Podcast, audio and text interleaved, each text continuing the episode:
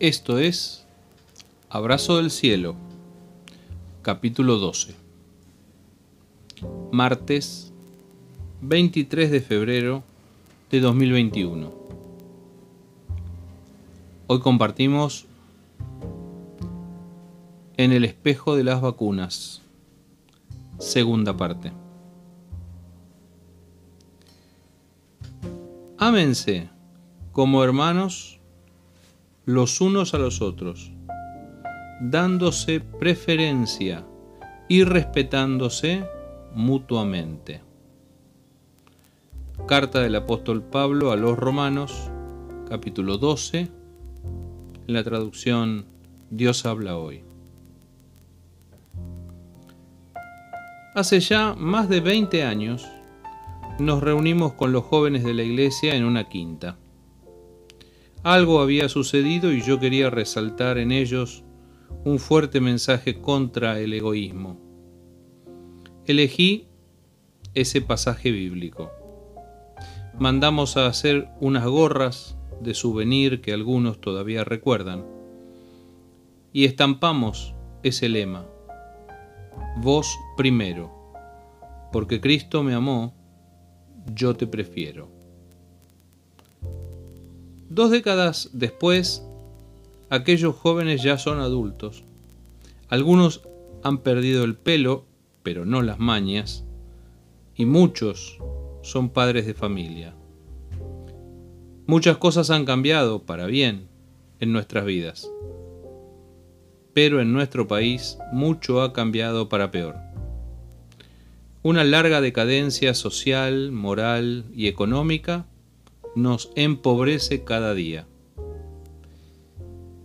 Y si hace unos días hablábamos del espejo de las vacunas, la realidad ha superado a estos modestos relatos.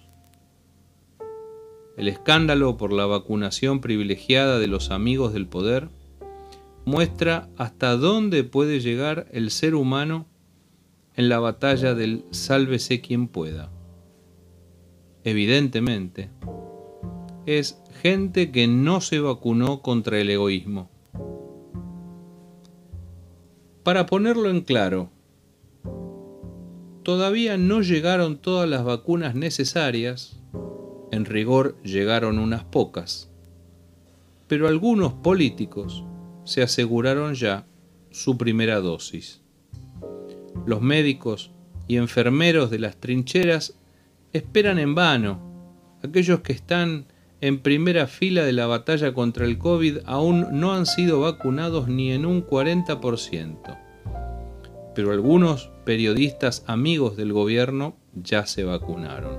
Se ve que son esenciales.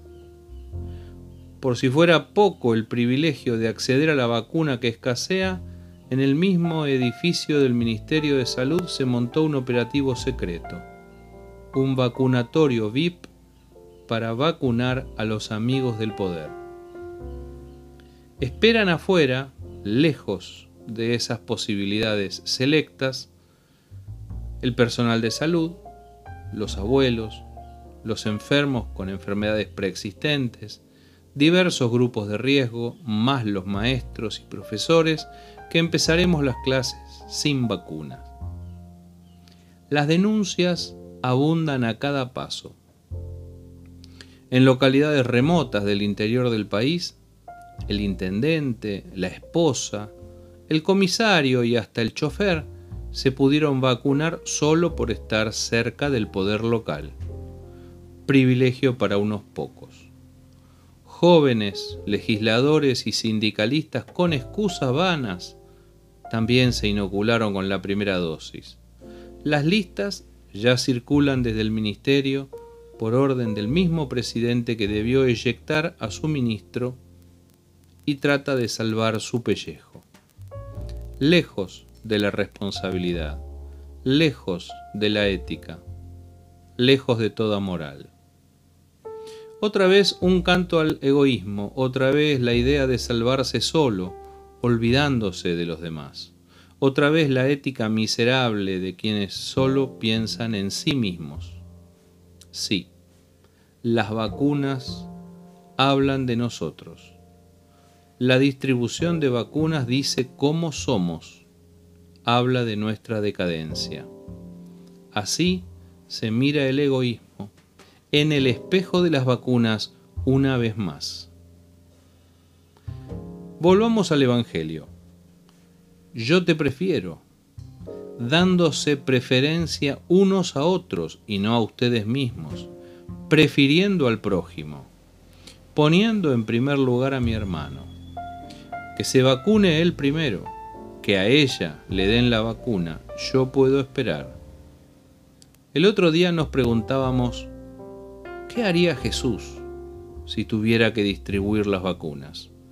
Hoy me pregunto, ¿qué haría Jesús si lo invitaran a vacunarse por izquierda, si le ofrecieran la vacuna por debajo de la mesa.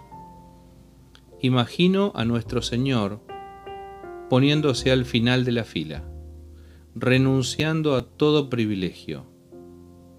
El mismo que lavó los pies de sus discípulos, el mismo que nos enseñó que el primero es el que sirve, liderazgo de servicio que los últimos serán los primeros.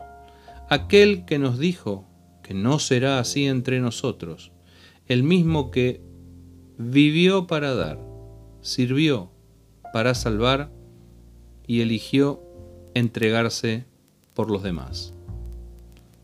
Un camino, Jesús. Abrazo del cielo.